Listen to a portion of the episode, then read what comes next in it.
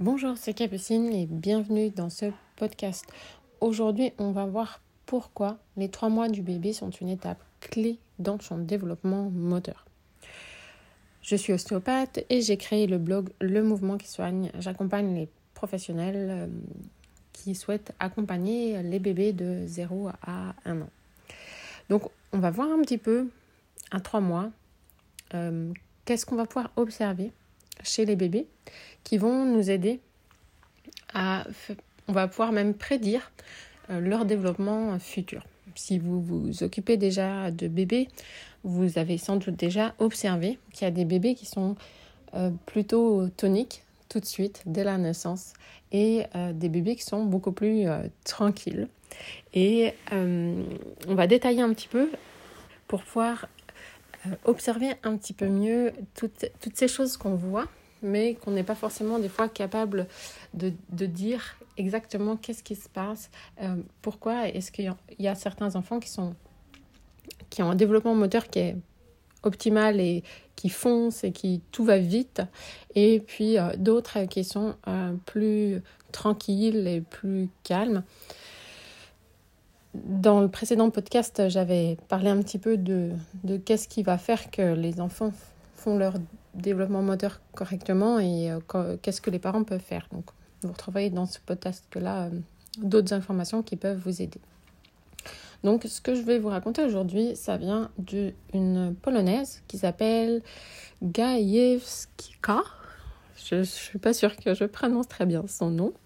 Et donc, elle a beaucoup étudié les bébés et elle cherchait à savoir est-ce qu'à deux mois, on peut prédire le développement moteur? Est-ce qu'à trois mois, on peut prédire le développement moteur? Donc, elle a fait tout un tas d'observations, elle a fait plusieurs études et elle s'est rendue compte que ce qu'on observait à trois mois était un bon prédicteur des capacités à s'asseoir seul à huit mois.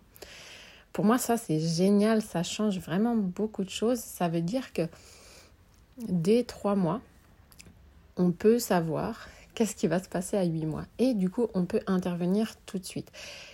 Et peut-être que si vous êtes déjà professionnel, intuitivement, vous vous, rendez compte de ça, vous, vous, doutez que cet enfant qui est hyper tranquille, qui bouge pas, qu'on pose sur son tapis, qui pendant une demi-heure joue gentiment sur son tapis d'éveil sans chercher à se retourner, eh bien que ça va être compliqué pour lui d'aller chercher le retournement, le quatre pattes, s'asseoir.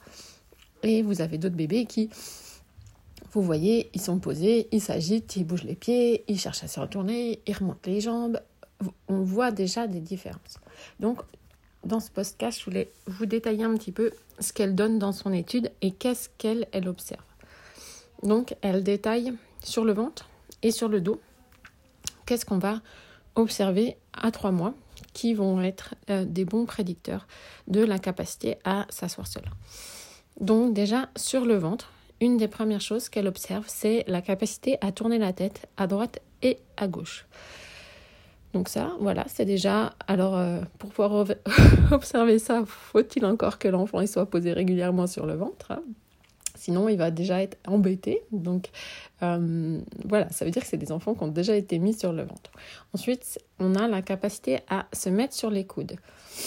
Souvent, sur le ventre, à trois mois, on va avoir l'apparition d'un réflexe le réflexe de l'endo, et le bébé va faire l'avion. D'accord? Donc, il faut qu'il ait cette capacité à faire l'avion, parce que c'est un réflexe qui est important à ce moment-là, et ça l'aide sur cette euh, capacité à tenir à plat ventre, mais il va falloir aussi qu'il soit capable de tenir sur ses coudes.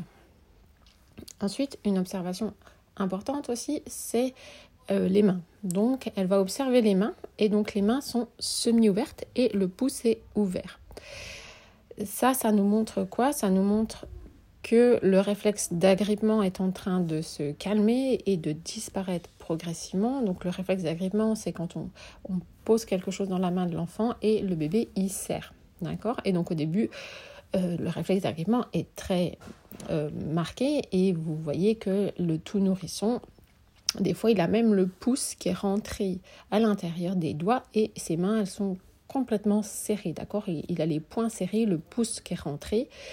Et on doit observer donc à trois mois les mains qui commencent à s'ouvrir et euh, sa main qui est un peu plus fonctionnelle et elle se détend. Ensuite, à plat ventre, on doit avoir la colonne qui est en extension. Peut-être que vous avez déjà vu sur des, des, des fois il y a des belles photos où le bébé il est tout en boule et les jambes sont repliées sous le bébé. D'accord? Donc ça, à trois mois, on doit plus l'avoir. On doit avoir les jambes qui sont euh, commencent à s'allonger et la colonne qui est en extension, donc en creux, d'accord? Avec la tête qui se relève.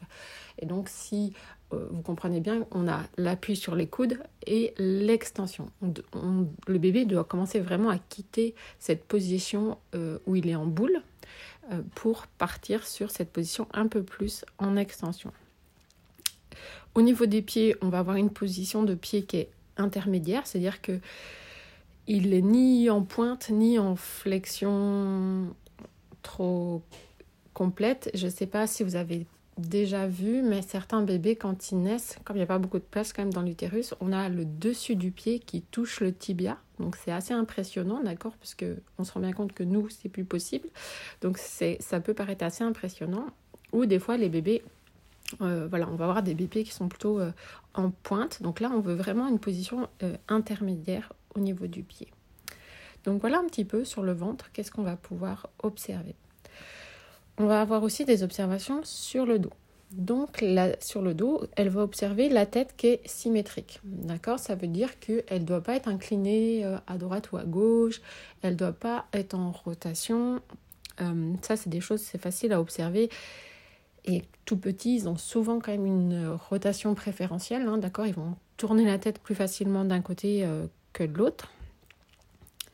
On va observer aussi une position d'épaule qui est en position intermédiaire, donc c'est-à-dire que c'est pas tout enroulé ou pas en extension. Au niveau de la main, ça va être la même observation que sur le ventre, d'accord? On doit avoir une disparition du réflexe euh, d'agrippement progressif, hein. ça veut dire que si on le, le stimule, on va le déclencher quand même, hein. ce qui est normal à cet âge-là, mais on doit avoir une main qui commence à s'ouvrir. Ensuite, au niveau du euh, bassin et des jambes, on va avoir un bassin qui est euh, plutôt en, en, extension et on va avoir euh, des jambes en rotation externe. C'est-à-dire que les jambes, elles s'ouvrent légèrement vers l'extérieur.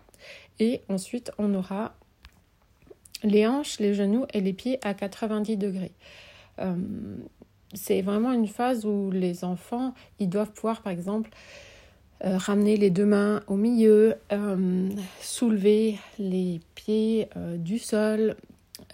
et cette capacité à remonter un peu les jambes à 90 degrés, ça va aussi l'aider pour l'étape d'après, qui va être le retournement, donc qui arrive à peu près, qui peut commencer à trois mois. Hein. c'est quelque chose qu'on va pouvoir, chez les enfants vraiment tonique, c'est pas étonnant de voir un bébé à trois mois qui se retourne. Mais pour ça, bah, il a besoin justement de soulever ses jambes euh, pour pouvoir, euh, euh, en contractant les abdos, hein, relever un petit peu les genoux et les hanches. Donc voilà un petit peu tout ce qu'on va pouvoir observer à trois mois et qui sont des, des, bons prédicteurs du développement plus tard. Donc J'espère que ce podcast vous a plu. Moi, j'ai trouvé vraiment cette étude très très intéressante euh, de pouvoir euh, observer ça et aussi, eh bien, ça va permettre que quand on a des enfants qui n'ont pas toutes ces compétences-là, eh bien, euh, proposer par exemple un peu plus de séances, de pouvoir stimuler. on va pouvoir proposer un peu plus d'exercices pour qu'ils puissent rattraper un petit peu et ça nous permet d'intervenir très tôt euh, chez ces enfants-là parce que on, aura fait ces observations et on sait que euh, à trois mois, on a déjà tout un tas d'informations et on n'est pas obligé d'attendre euh, qu'ils aient huit mois et qu'ils peinent à faire du quatre pattes ou qu'ils peinent à se, retourner. Voilà, on, on, a déjà des indications qui nous disent que le bébé a besoin d'un petit coup de pouce et qu'on peut l'accompagner euh, pour améliorer son, développement moteur. Si ça vous intéresse euh, justement de travailler avec ces enfants et puis vraiment d'avoir tous les outils euh, des réflexes archaïques, des exercices qu'on va pouvoir leur proposer pour franchir toutes ces étapes du développement moteur. J'ai une formation pour les professionnels et je serais ravie euh, de vous retrouver dans cette formation. Vous pouvez la retrouver sur le groupe, sur le blog, pardon, Le Mouvement qui soigne. Et il existe aussi un, bonus sur les réflexes archaïques. C'est un, bon début. C'est presque une introduction à la formation qui vous permet déjà de comprendre les grandes lignes euh, des réflexes archaïques et comment ils peuvent impacter euh, les enfants. Je vous souhaite une bonne journée et puis à très bientôt pour un prochain podcast.